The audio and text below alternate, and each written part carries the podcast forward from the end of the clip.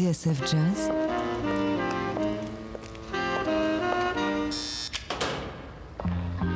Dans les coulisses de la grande histoire du jazz.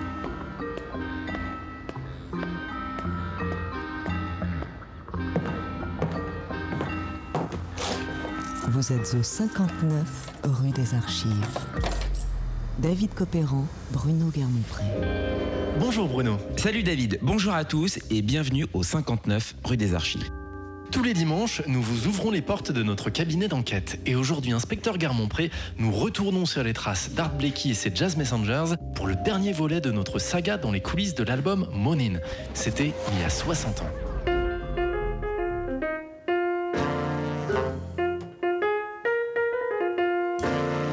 Souvenez-vous David, la semaine dernière, nous avons vu comment Art Blakey a mis au point sa machine de guerre. Qu'il n'arrivait à se produire que dans des clubs à moitié vides, le batteur s'est décidé à prendre le taureau par les cornes. Avec le saxophoniste Benny Golson comme directeur musical et une flopée de jeunes talents venus de Philadelphie, Blakey s'est constitué une redoutable armada. Armada qui va bientôt l'aider à conquérir le monde, notamment grâce à ce titre, Monin, composé à la volée un soir de concert dans un club de Columbus, dans l'Ohio.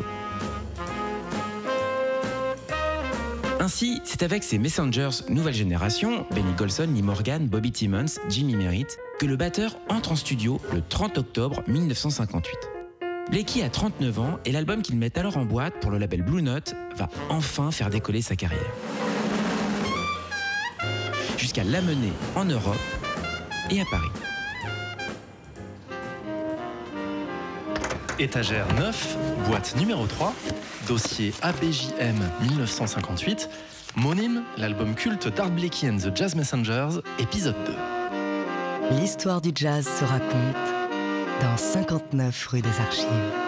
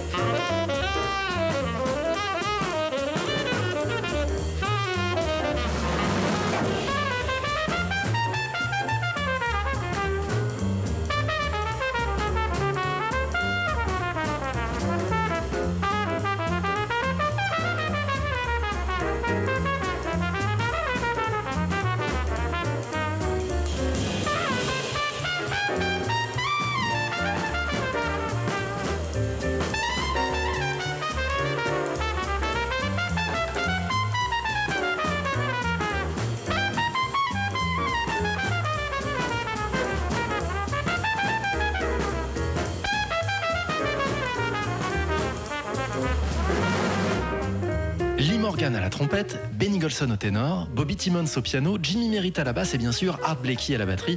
C'était Are You Real, composé par Benny Golson pour l'album Monin.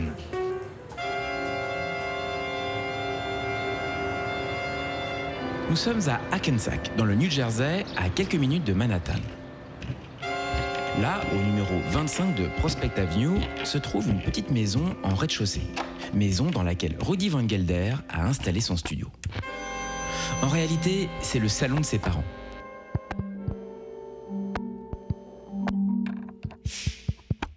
À 34 ans, Van Gelder est optométriste de métier. Mais c'est surtout un fou de son et de jazz. Le soir, il enfile une paire de gants blancs, ferme les stores du salon, déplace les tables et les chaises et enregistre les plus grands musiciens.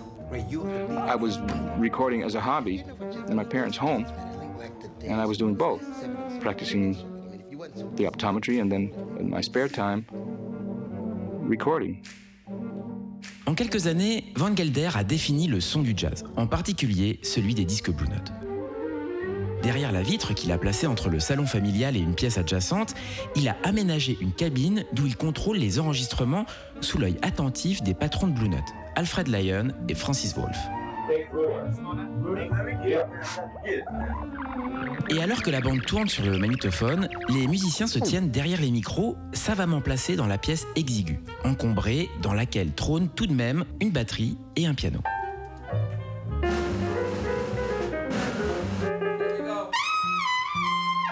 I'm not staying too close when we play the ensemble. Am I? You mean when I take my solo? It was a one floor house.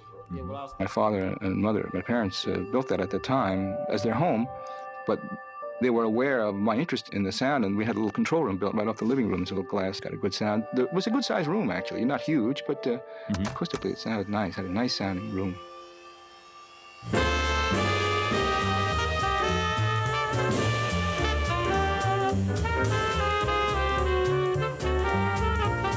Les micros sont des Neumann U47. Van Gelder fut l'un des premiers possesseurs de ce modèle aux États-Unis.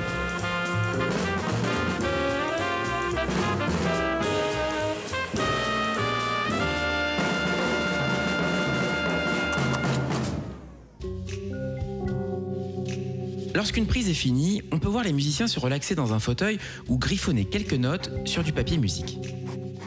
Derrière, une lampe ou une broderie posée sur l'accoudoir d'un fauteuil rappelle que nous sommes dans une maison, tout ce qui est de plus anonyme.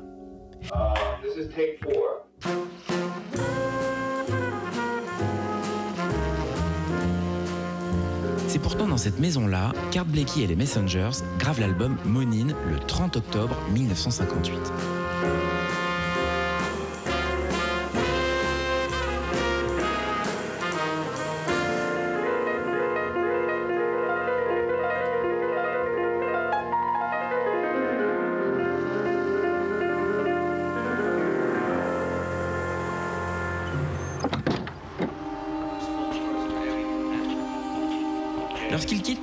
Des Van Gelder ce soir-là, les Messengers ont mis en boîte six titres, dont quatre sont des compositions de Benny Golson.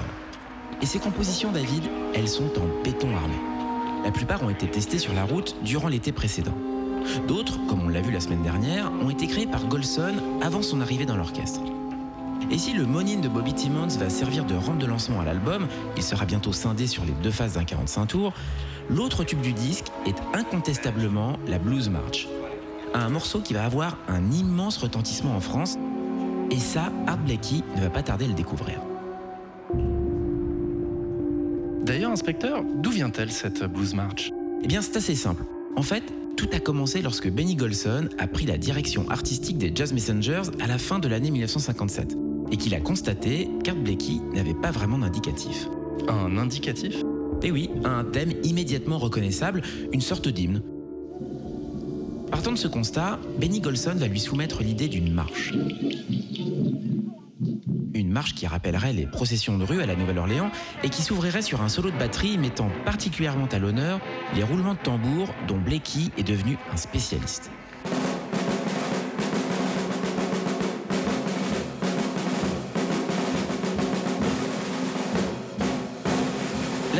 Golson va composer un thème ultra efficace, brillant, dynamique, très funky, maniant à la perfection les codes du blues et de la fanfare.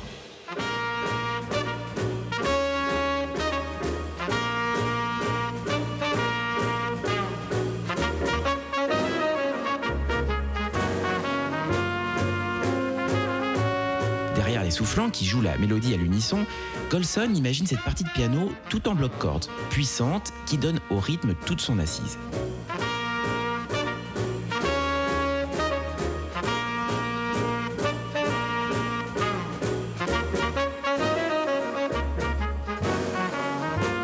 Cette pompe jouée au piano par Bobby Timmons, elle va faire dire au critique de jazz André Clerja que Benny Golson s'est peut-être inspiré de la marche de l'amour des trois oranges de Sergei Prokofiev. Ce dont je vous laisse seul juge.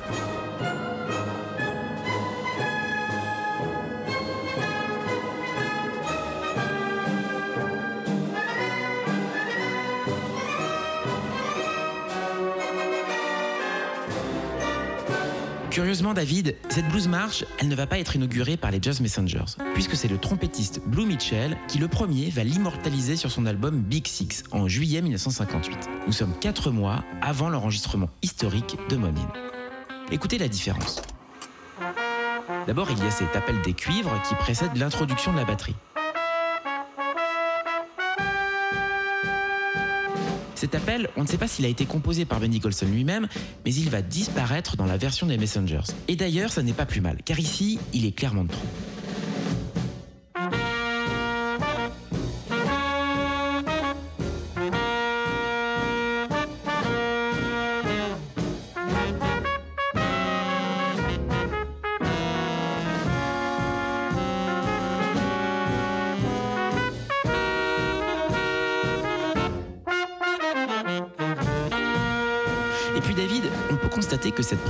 De la marche a beaucoup moins de prestance et d'allure.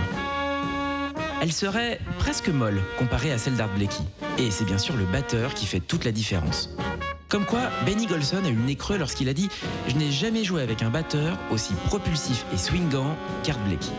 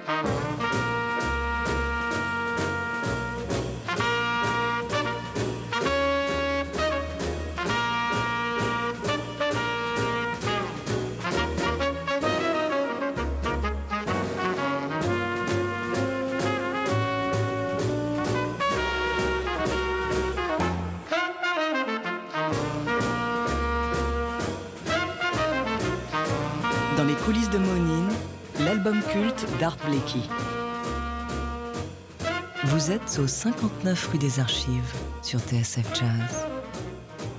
David Copéran, Bruno Guermont-Pré. De retour au 59 rue des Archives.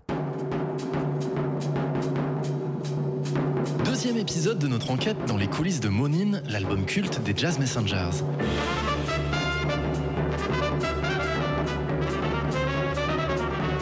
Lorsqu'il quitte le studio de Rudy Van Gelder le 30 octobre 1958, Art Blakey, Benny Golson, Lee Morgan, Bobby Timmons et Jimmy Merritt n'ont aucune idée de l'impact que va avoir leur musique sur le public, notamment Monin et la Blues March. Mais ça, inspecteur Guermont-Pré, ça va bientôt changer, et ce, lors d'un voyage historique en Europe. En attendant, Art Blakey retourne à son obsession pour la batterie et les percussions africaines. Début novembre, il enregistre coup sur coup deux nouveaux disques. Drums Around the Corners et Holiday for Skins.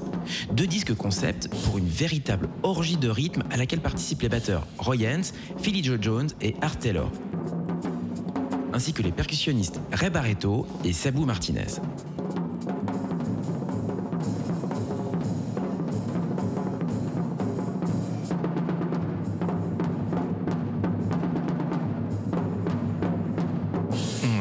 On est loin du jazz populaire et accessible développé par les Jazz Messengers sur Monin.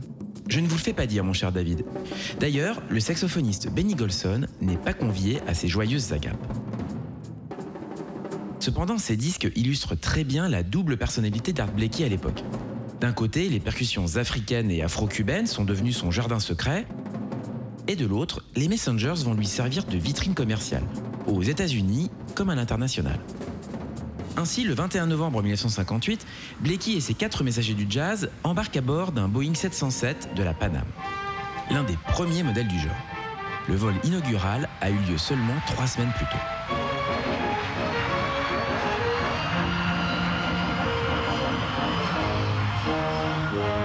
This is it. The first American commercial jet capable of economical transatlantic service. The Boeing 707 Jet Clipper. Nous avons gagné Paris par un tout nouveau moyen de transport aérien, raconte Benny Golson dans ses mémoires, le jet. Nous avons atterri à Orly, enthousiasmés. Enfin, on y était arrivé. Ladies and gentlemen, this is your captain again. If you haven't already changed your watches to conform to the time difference, I suggest you do so now. We are now making our descent. It was a pleasure to have you aboard our jet clipper. We hope to have you with us again soon. Thank you. Merritt, notre bassiste, avait loupé l'avion, mais il nous a rejoints le lendemain. Pour nous tous, Paris était un rêve, ainsi qu'une grande première. De fait, inspecteur, si ce voyage constitue une grande première pour euh, Art Blakey et ses compagnons, il sera aussi une première pour le public parisien qui va en prendre plein la vue. Et pour cause. Il faut rappeler qu'à ce moment-là, au-delà d'un petit cercle d'initiés, personne ne sait vraiment qui sont les Jazz Messengers. C'est ce que rappelait le photographe, journaliste et producteur Jacques Bisseglia il y a 10 ans sur l'antenne de TSF Jazz. Je cite. L'arrivée des Messengers fut une surprise plus qu'un débarquement. On ne connaissait pas du tout ce groupe-là. Et c'est normal car il avait enregistré seulement un mois plus tôt aux États-Unis. Certains se souvenaient des anciens Messengers, et encore très peu, car les disques n'arrivaient pas toujours en France. Et puis on connaissait à peine Benny Golson. C'est dire que l'effet de surprise fut total. Voilà comment, le lendemain de leur arrivée à Paris, le 22 novembre 1958, le batteur Art Blakey, le saxophoniste Benny Golson, le trompettiste Lee Morgan, le pianiste Bobby Timmons et le contrebassiste Jimmy Merritt foulent pour la première fois la scène de l'Olympia.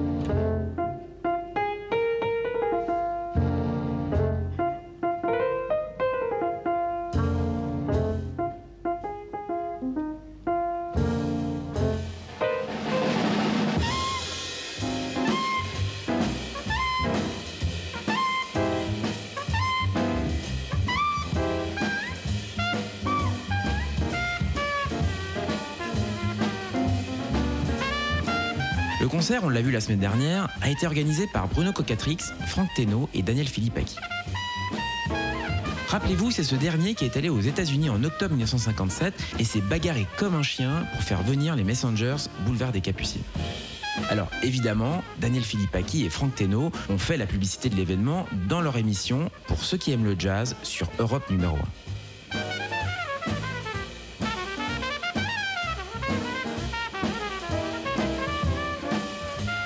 Le concert des Messengers fait partie d'une série de rendez-vous organisés en lien avec la radio périphérique deux fois par mois à l'Olympia. La série s'intitule Les Mercredis du Jazz. Mais ultime coquetterie, le 22 novembre 1958 tombe en réalité un samedi. À moins que la série ne se soit appelée tout simplement Pour ceux qui aiment le jazz.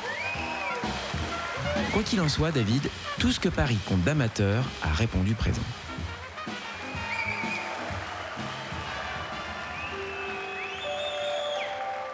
On y allait en toute confiance, raconte Jacques Bisseglia, parce que l'émission de Franck Teno et Daniel Philippaki était très populaire.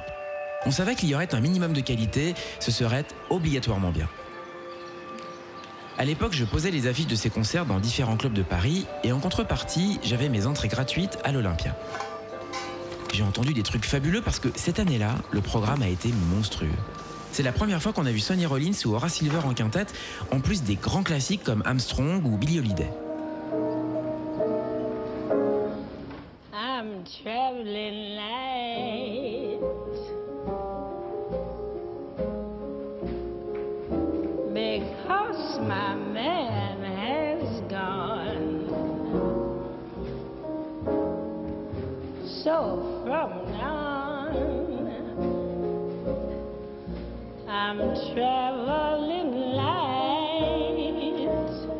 En tout, presque 50 000 personnes vont assister à ces concerts organisés par Frank Teno et Daniel Philippaki durant la saison 1958-1959. Et bien sûr, ceux des Jazz Messengers d'Art Blakey vont faire salle comble. Rien que le 22 novembre, deux séances sont prévues. La première à 18h, la seconde à minuit. Outre Teno, Philippaki et Jacques Bisseglia, on sait que Hugues Panassier, le défenseur du jazz traditionnel, est présent lui aussi. Tout comme le journaliste de Jazzot, François Postif. Brigitte Bardot et Sacha Distel, eux, arrivent bras dessus bras dessous à l'Olympia. Enfin, Marcel Romano, programmateur du Club Saint-Germain et réalisateur de disques pour la marque Fontana, est lui aussi la partie. C'est lui qui va superviser l'enregistrement des concerts. Dans la salle, l'excitation est palpable, l'ambiance est électrique. Ça y est, Art Blakey et ses Messengers sont en passe d'écrire l'une des plus belles pages de l'histoire du jazz en France.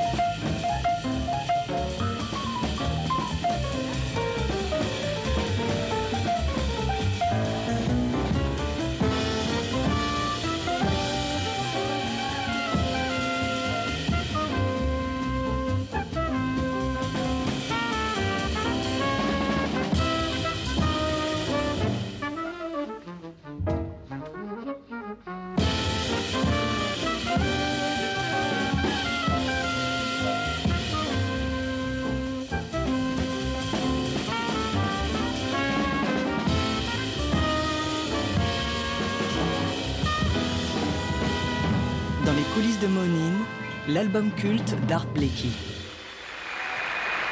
Vous êtes au 59 rue des Archives sur TSF Jazz. I would like to take a moment, if I may, to say good evening on behalf of the Jazz Messengers and myself.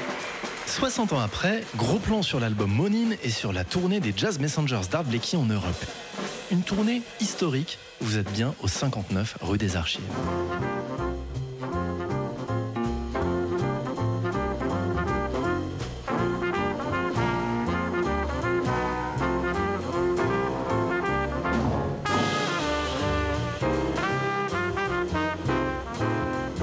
Quasiment inconnus à leur arrivée à Paris fin novembre 58, les nouveaux Messengers d'Art Blakey, Benny Golson le ténor, Lee Morgan le trompettiste, Bobby Timmons le pianiste et Jimmy Merritt le contrebassiste vont littéralement souffler le public de l'Olympia. Et ce, alors que l'album Monin, enregistré un mois plus tôt aux États-Unis, n'est pas encore disponible en France, inspecteur Garmont-Pré. Ce succès inaugural des Messengers à l'Olympia, David, il va faire tache d'huile.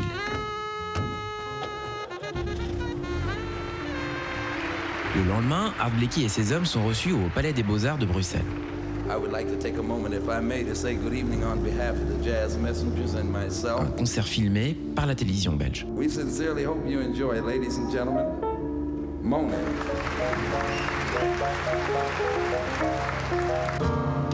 Début décembre, c'est Karlsruhe en Allemagne, puis le magnifique théâtre du Volkshaus à Zurich, en Suisse, qui accueille les messagers du jazz.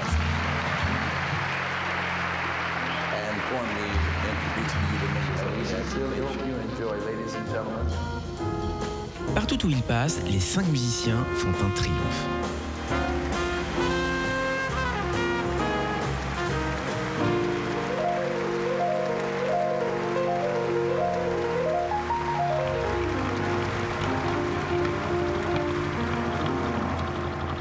Et la France n'est pas en reste, inspecteur. Regardez cette carte, David. C'est l'itinéraire que Marcel Romano, le patron du Club Saint-Germain, a imaginé pour les Jazz Messengers. Ainsi, Saint-Nazaire, Marseille, Rouen et aussi Fontainebleau vont avoir la chance d'accueillir le groupe. À propos du concert de Fontainebleau, on peut lire dans la revue Jazzot qu'il faisait extrêmement froid et que les Messengers sont arrivés en retard au théâtre municipal. Le public, très excité comme le note le chroniqueur, s'est tu lorsque la musique a commencé. Quelques chutes fusant dans la salle alors que Lee Morgan entame son premier chorus. Un public assez jeune si l'on en croit l'article, entre 8 et 35 ans. Il n'en est aucun, peut-on lire, qui n'aura été fasciné, subjugué par le rythme du drummer. Art Blakey et son groupe quitteront Fontainebleau après deux rappels sous les vivas du public. Enfin, Marcel Romano a tenu absolument à rentabiliser la venue des Messengers en France. C'est pourquoi à la dernière minute, il organise dans son fief du Club Saint-Germain des soirées qui vont se dérouler dans une ambiance surchauffée. Surchauffée parce que la cave du club, tout exiguë qu'elle est, offre une proximité absolument unique avec l'orchestre.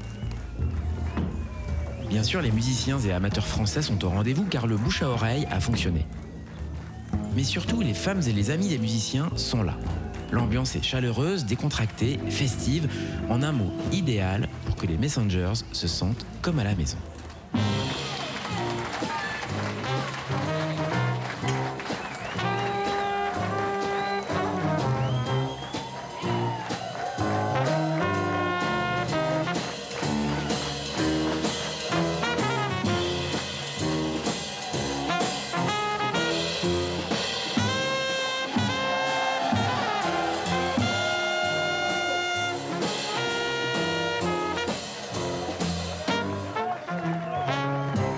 Les Jazz Messengers vont passer 4 soirs rue Saint-Benoît et ils vont mettre tout le monde d'accord, comme le raconte Benny Golson. Le public était très enthousiaste, dit-il, et chaque soir, le groupe se dépassait. Les gens n'avaient pas d'autre choix que d'adhérer à la musique et surtout à Art. Hazel Scott, une pianiste qui jouait du classique et du jazz et qui avait été la femme du député Adam Clayton Powell Jr., habitait à Paris à ce moment-là. Elle est venue au Saint-Germain tous les soirs. Le saxophoniste Lucky Thompson, qui était l'une de mes idoles d'enfance, vivait à l'hôtel Cristal, juste en face du club. Lui aussi est venu pour nous voir. Don Bayas était là également. Ils étaient deux expatriés américains dans la ville lumière. Un soir, pendant que nous jouions, je les ai vus tous les deux à coups des bar. Kenny Clark est passé aussi. À ce moment-là, j'ai compris ce que le mot pression voulait dire.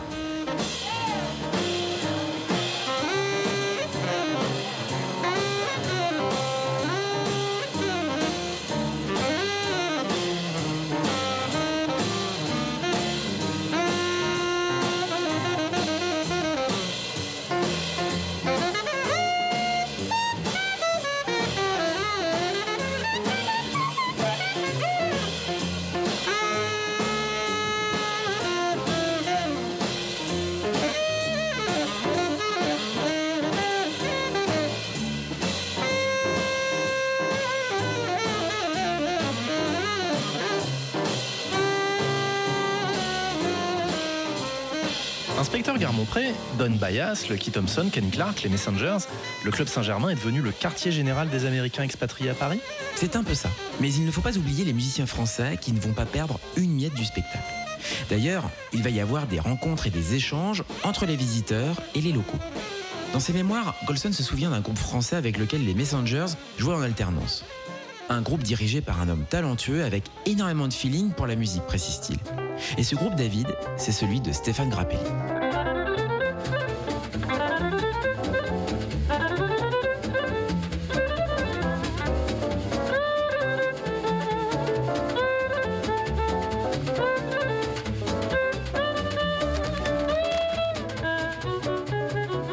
Cabaret de la revue Jazzot nous confirment qu'à ce moment-là, le violoniste joue effectivement au Club Saint-Germain avec René Treguer au piano, Bibi Rover à la basse et Macaque à la batterie.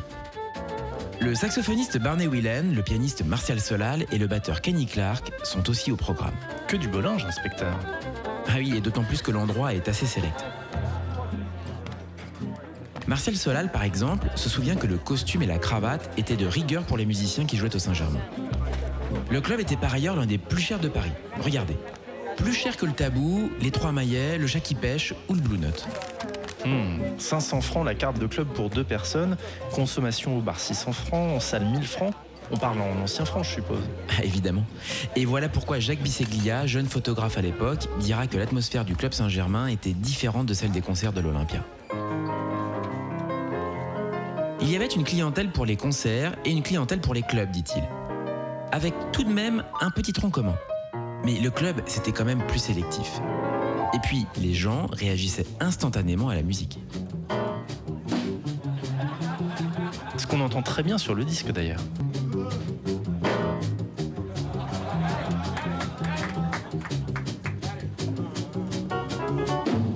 À la mémoire d'Art Blakey. C'est effectivement le titre du double album qui va être enregistré dans la cave de la rue Saint-Benoît lors de la dernière apparition des Messengers à Paris le 21 décembre 1958.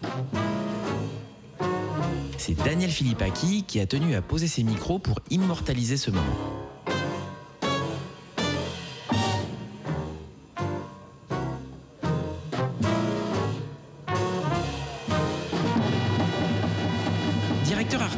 Jazz pour le label RCA en France, il a négocié directement les droits du concert avec Art Blakey, pourtant sous contrat avec le label Blue Note. Mais après tout, lui a rétorqué le batteur, puisque Blue Note et l'Union des musiciens américains ne connaissent que les États-Unis et qu'ils ne savent pas qu'il existe une planète autour, tu peux faire absolument n'importe quoi. Et du coup, Philippe Aki et les Messengers vont même prendre quelques libertés. Et oui, notamment en rhabillant certaines de leurs compositions.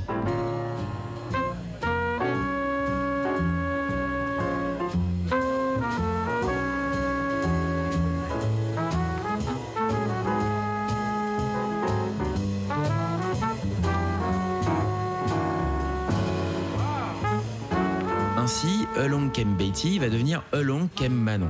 Et Monin Weaver est un clin d'œil à la pianiste Hazel Scott, présente ce soir-là.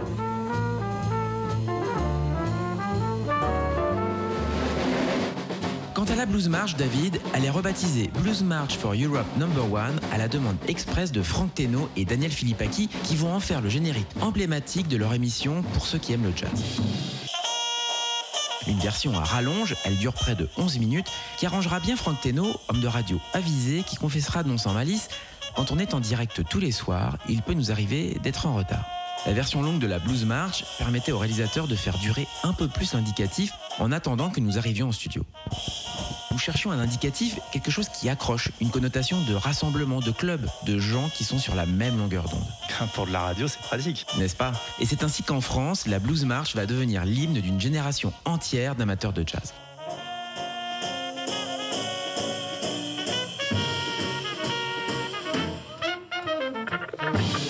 On appelle ça un tube, tout simplement.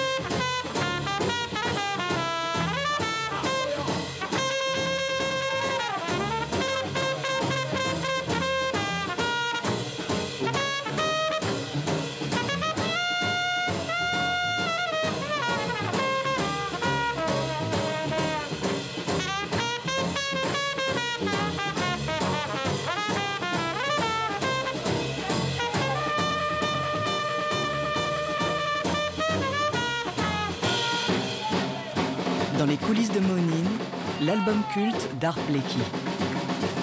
L'histoire du jazz se raconte dans 59 rue des Archives sur TSF Jazz. David Copéran, Bruno Guermont-Pré.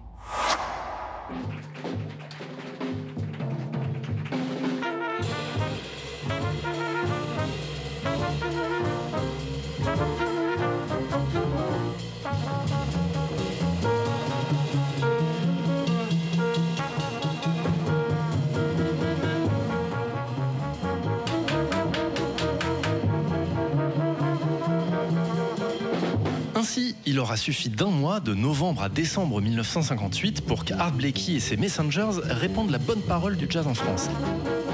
Partout où ils passent, Blakey, Golson, Morgan, Timmons et Merritt font un nombre considérable d'adeptes.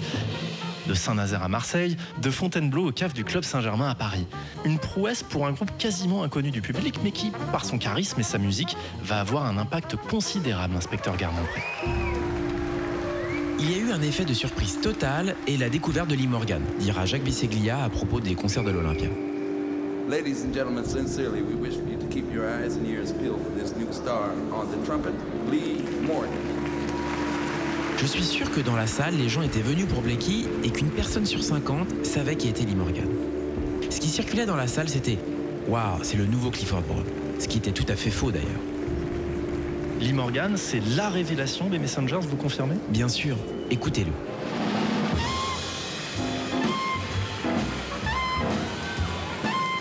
Son attaque, directe, foudroyante, comme l'écrit le journaliste François Postif. Ses notes saccadées, ses accents blues puissants. Un musicien affirmé, peut-on lire dans Jazzot.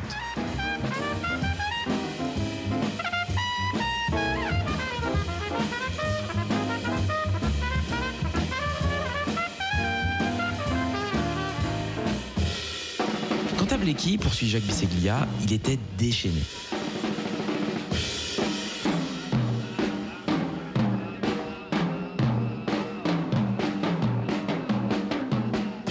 C'était un petit bonhomme. D'ailleurs, on peut voir sur les photos de l'Olympia que sa batterie est montée sur un praticable. Pour accentuer certains passages, il jouait carrément debout. Il sautait partout. Il avait une approche très physique. Le reste du groupe se tenait raide comme des piquets. Lee Morgan comme Benny Golson n'étaient pas des musiciens qui bougeaient sur scène, mais ils étaient quand même des vrais messengers.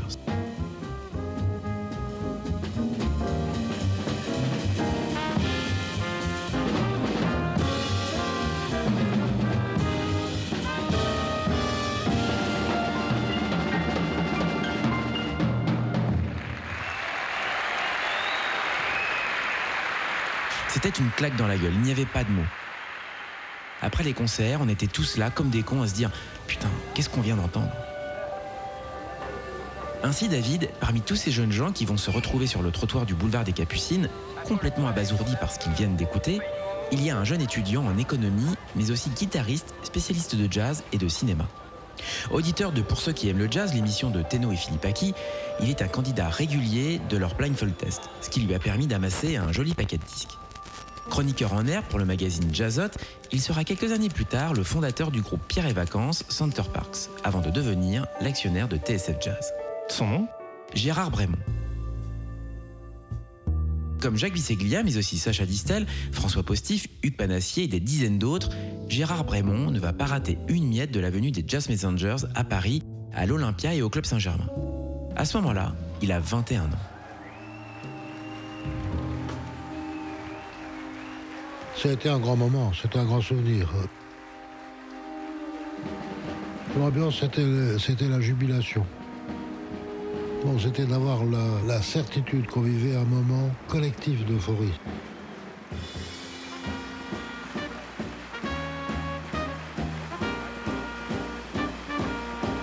Euh, sur scène, on sentait la locomotive, le bulldozer, le caterpillar, la Dart Blakey qui entraînerait une foule derrière lui.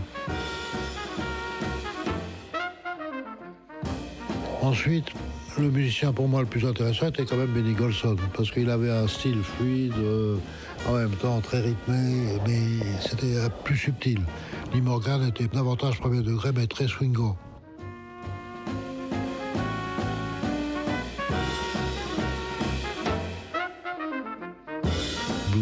Ou Morning et tout ça, c'était une sorte de revival. Donc euh, avec du point de vue de- des harmonies, de la mélodie, etc. Bon, une créativité qui n'avait rien à voir avec celle de, je parle même pas de Coltrane. Le quintet de Cannonball Adderley était un peu du même esprit. Mais il y avait moins d'euphorie, moins de, oui, de jubilation. Mais il y avait par contre euh, un niveau musical et de créativité supérieur. Ce qui caractérisait ces ensembles, c'était sa cohérence, son homogénéité.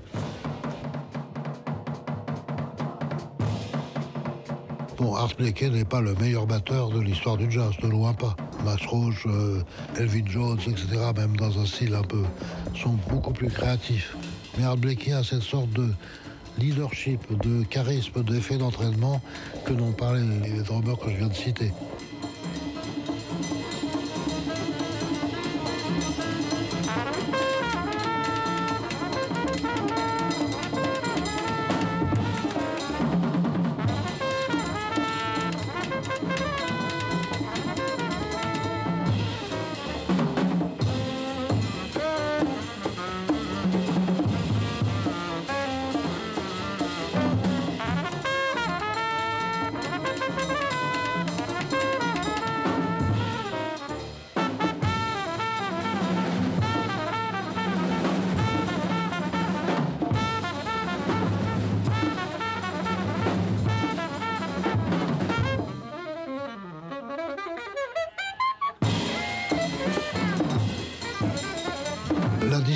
Des lieux aussi du club Saint-Germain de l'époque était une sorte de, de cocon.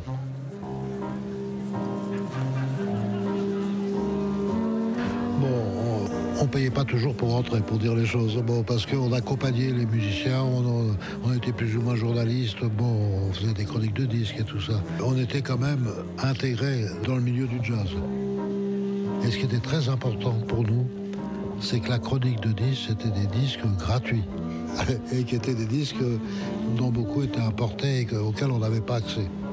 Puis ensuite, on a trouvé des correspondants en Amérique, aux États-Unis, en Angleterre. Et dès qu'on avait un sou, on achetait des disques.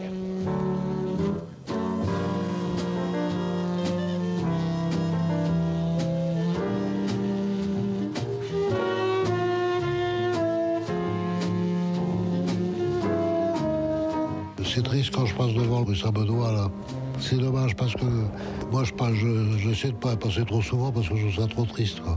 Parce que c'est un lieu où il s'est passé tellement de choses qui étaient inscrites. Mais finalement, les choses viennent. C'est la vie. C'est la vie.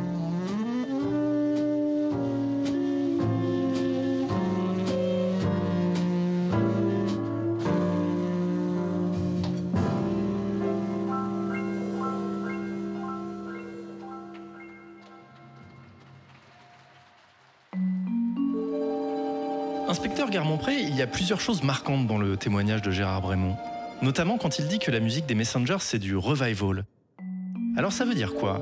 Qu'il serait réac, Art Blakey ah, réac, le mot est un peu fort, mais il est effectivement question de retour aux racines chez les Jazz Messengers. Et ça, un article de Jazz Magazine va se charger de l'expliquer en 1961 sous la plume de Michel-Claude Jallard. Regardez. Hmm, à la recherche du soul Oui, et devinez quoi? Comme Gérard Brémond, Jallard fait le rapprochement entre les Jazz Messengers d'Ad Blakey et le quintet de Cannonball Adderley. Et ça, ce n'est pas tout à fait un hasard, David, puisque le batteur et le saxophoniste ont joué régulièrement ensemble, notamment dans l'album Something Else en 1958.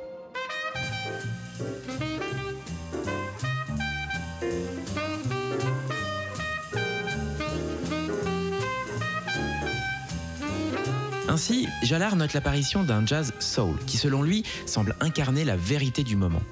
Pour résumer, le journaliste a pris acte d'un retour des musiciens de jazz, je cite, aux formes essentielles de l'héritage négro-américain. Et ce, par opposition au jazz de la swingera, qui, dit-il, relevait le plus souvent d'une optique commerciale blanche au rythme et aux mélodies standardisées. Enfin, il faut également voir dans le jazz soul une réaction au bebop, un art exigeant selon l'auteur qui s'enfermait dans l'individualisme et l'ésotérisme. Ça veut dire que le jazz soul, c'est le retour à la terre en quelque sorte? Un retour au spirituel plutôt. À l'église et à la fonction sociale de la musique, oui. D'ailleurs, la critique Myriam Clark ne dit pas autre chose lorsqu'elle observe dans le magazine Jazz Review en 1958 L'Église est présente dans l'éducation des Noirs, quelle que soit leur attitude envers elle. Même s'ils ne fréquentent aucune église, ils ne peuvent ignorer la musique qu'on y joue car celle-ci s'intègre à leur vie quotidienne et à celle de leur entourage. Dès l'enfance, ils l'entendent, ils s'en pénètrent, consciemment ou non, à tel point que la sonorité, l'expression émotionnelle de cette musique sont intimement liées à leur personnalité.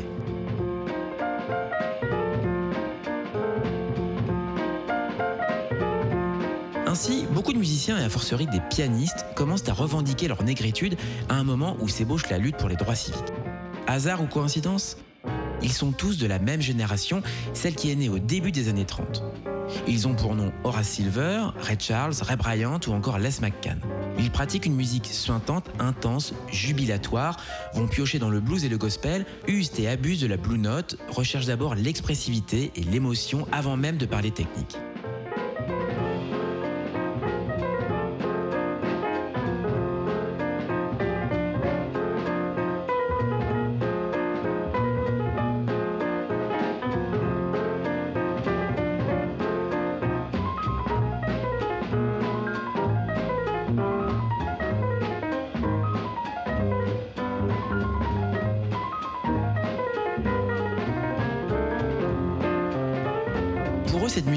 D'engagement, à l'image du trompettiste Donald Byrd, qui à propos du blues et du style funky affirmera « Ils font partie du patrimoine de ma race ». Autre figure clé de ce jazz soul, pour reprendre l'article de Jalard, l'alternance entre le mode mineur du blues et le mode majeur de la musique religieuse noire. Ce dualisme qu'on observe parfois à l'intérieur d'une même phrase musicale crée un effet particulièrement dramatique, comme si l'on passait très vite de l'ombre à la lumière. Ça, David, il y a un morceau des Messengers qui l'illustre à la perfection. C'est le Monin composé par Bobby Timmons. Timmons a 23 ans lorsqu'il intègre le groupe du batteur Art Blakey. Et il fait évidemment partie de cette formidable lignée de pianistes funky et soul dont je viens de parler. Réécoutez Monin. Observez l'effet de clair-obscur. D'abord le mode mineur, et ensuite ces deux notes comme la réponse des fidèles. Yes, Lord. On est définitivement à l'église. Et il est à parier que cette ferveur doublée d'une authenticité qui tend vers l'universel, c'est elle qui va d'abord toucher le public et en plein cœur.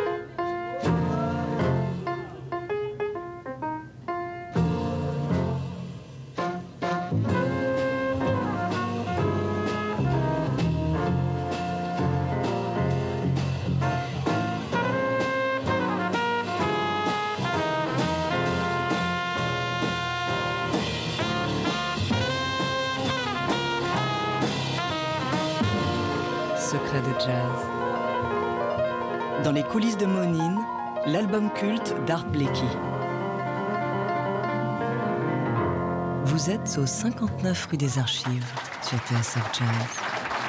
David Copéran, Bruno Guermont-Pré.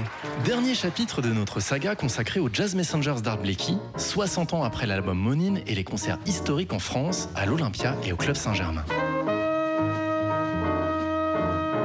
On l'a vu, c'est peut-être parce qu'ils parlaient une langue universelle que les Jazz Messengers ont eu un tel succès.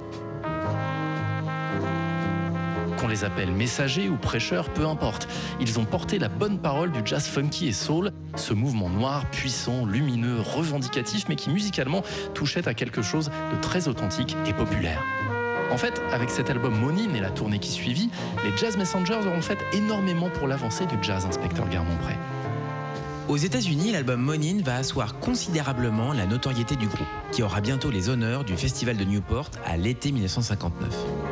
Mais c'est bien sûr en Europe et en France tout particulièrement qu'Art Blakey et ses messagers vont devenir des stars.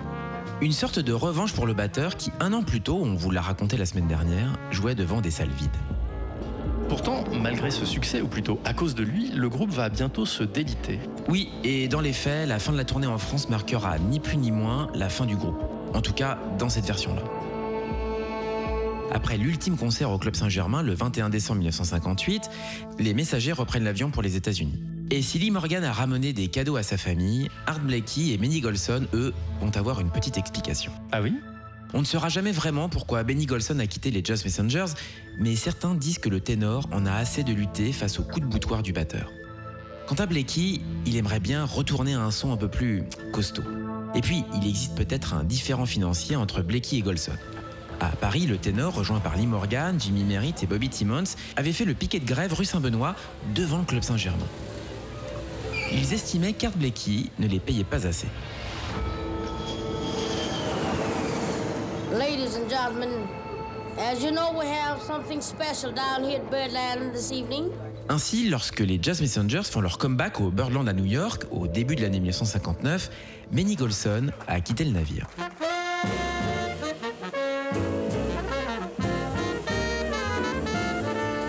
Il sera remplacé par Hank Mobley, puis par Barney Whelan lors d'une nouvelle tournée en France, et enfin par un certain Wayne Shorter, qui emmènera les Jazz Messengers dans une nouvelle direction, signant pour le groupe des compositions de plus en plus ambitieuses. De son côté, Golson, lui, va créer le Jazz Tet avec le trompettiste Art Farmer, dans une veine très similaire aux Messengers de 1958.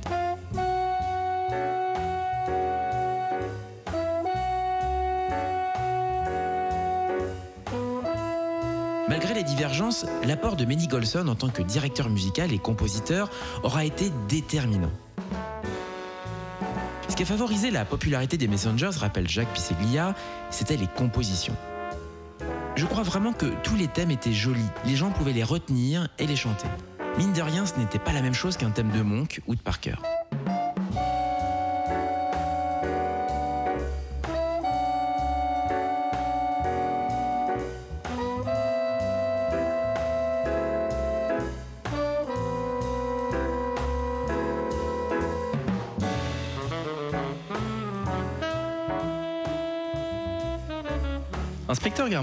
L'album Monine et les différents concerts de la tournée 58 sont les seules traces enregistrées de ces Jazz Messengers? Eh bien non David, car avant de rentrer aux États-Unis, le groupe va laisser un dernier souvenir à ses fans français, et ce grâce au travail de Marcel Romano.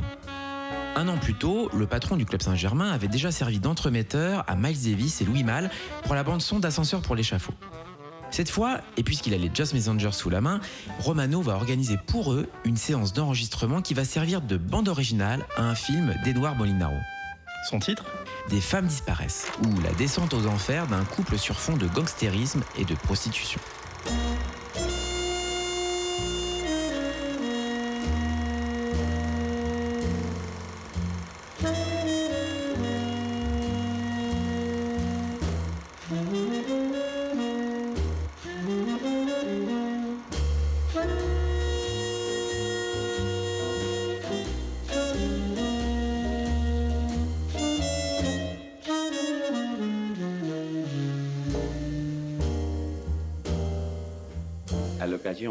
Sortie de ce film, sort aussi un disque de la musique des femmes disparaissent.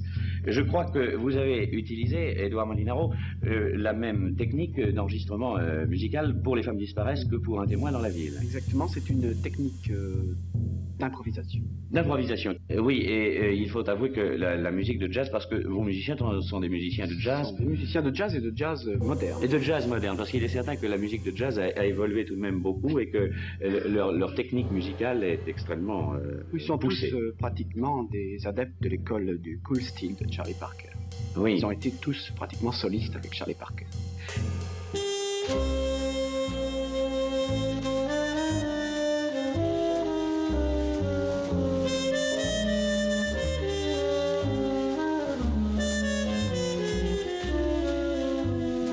Sans atteindre les hauteurs et le mystère d'ascenseur, la musique des Jazz Messengers soutient parfaitement le film de Molinaro.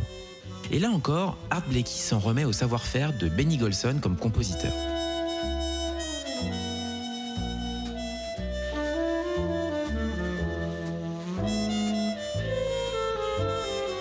Puisque les délais sont très courts, nous sommes à la fin décembre entre le concert d'adieu à l'Olympia et les derniers sets au Club Saint-Germain, Benny Golson ne va pas hésiter à recycler quelques mélodies dont certaines sont bien connues du public. Voilà comment dans le film, Whisper Note devient Ne chuchote pas. Et voilà aussi comment le thème générique d'à peine une minute servira de base à Blues on My Mind, un thème que Golson reprend avec le trompettiste Blue Mitchell quelques mois plus tard.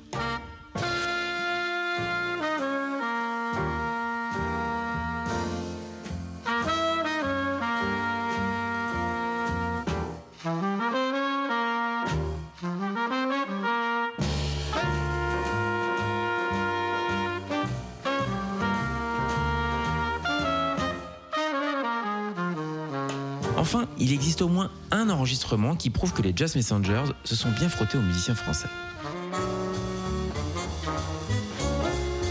Ainsi, le 12 décembre 1958, le trompettiste Roger Guérin est le leader d'une séance à laquelle participent Benny Golson et Bobby Timmons, rejoints par Pierre Michaud à la contrebasse et Christian Garros à la batterie. Et à entendre ce stablemate, l'expérience fonctionne plutôt bien.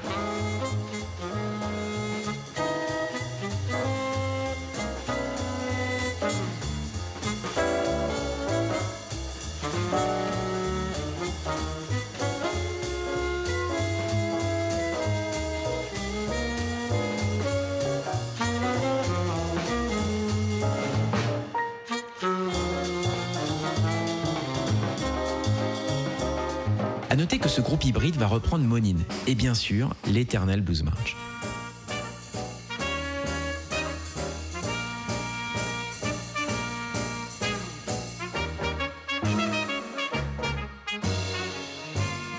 De retour aux États-Unis, ces Jazz Messengers vont se retrouver une toute dernière fois en studio pour ce qui reste une rareté autant qu'une curiosité.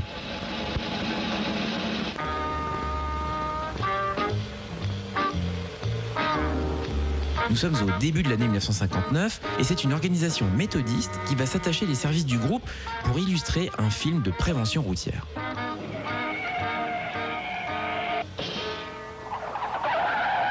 Un dessin animé absolument improbable qui raconte les mésaventures d'un véhicule extraterrestre confronté à la circulation automobile. Ça s'appelle Stop Driving Us Crazy. You can call me Rusty. Oh, I'm not a car. I'm a spy from Mars. My mission? To scout this planet for. Oh, but uh, let's begin at the beginning.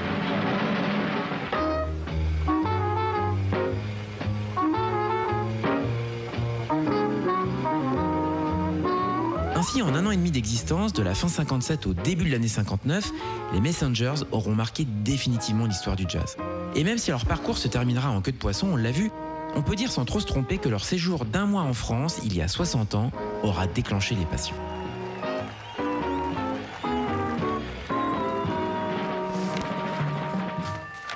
En janvier 1959, la revue Jazzot titre sur les Messengers d'Art Blakey à Paris avec en une cette immense photo du trompettiste Lee Morgan. À l'intérieur, les nouveaux du milieu du jazz sont passés au crible un par un sur une dizaine de pages. Musiciens, journalistes, jazz fans et mélomanes, tous garderont un souvenir ému des Jazz Messengers. Car après tout, rarement un orchestre aura aussi bien porté son nom.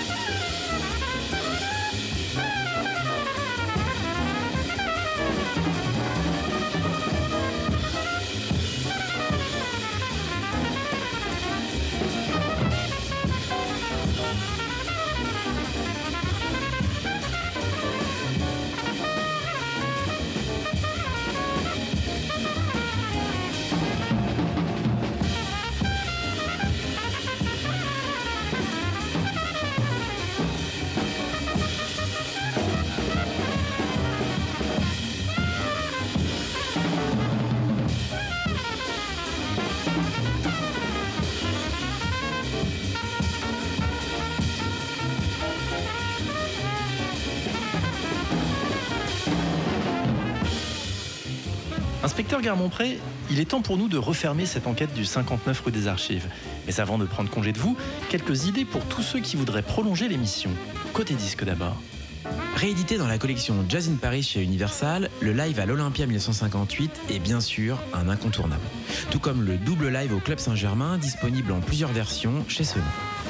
Pour les complétistes, la bande originale des Femmes disparaissent se trouve plus ou moins facilement chez Fontana. A signalé en DVD ce film de la collection Jazz Icons qui reprend le concert de Bruxelles. Et enfin, en CD ou en vinyle, le très bon live in Scheveningen 1958 enregistré aux Pays-Bas, une archive qui vient de sortir sur le label Fondamenta. Côté livre maintenant. Outre les biographies d'Art Blakey et Benny Golson à lire en anglais, je vous en parlais la semaine dernière, les archives de Jazzot nous ont été d'une aide précieuse et certains numéros se chinent encore sur Internet. On vous renvoie aussi à cette copieuse anthologie parue aux éditions Philippe Aki, les années Jazz Magazine, dans laquelle sont repris un certain nombre d'articles d'époque qui nous ont servi de Bible. Merci, inspecteur. «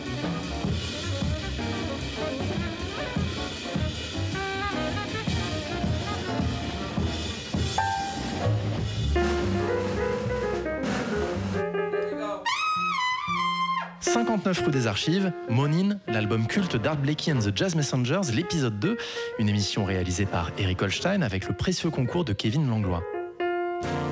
Un immense merci à Gérard Brémond de nous avoir ouvert la porte de son bureau. Retrouvez-nous en podcast sur le www.tsfjazz.com et sur l'iTunes Store d'Apple.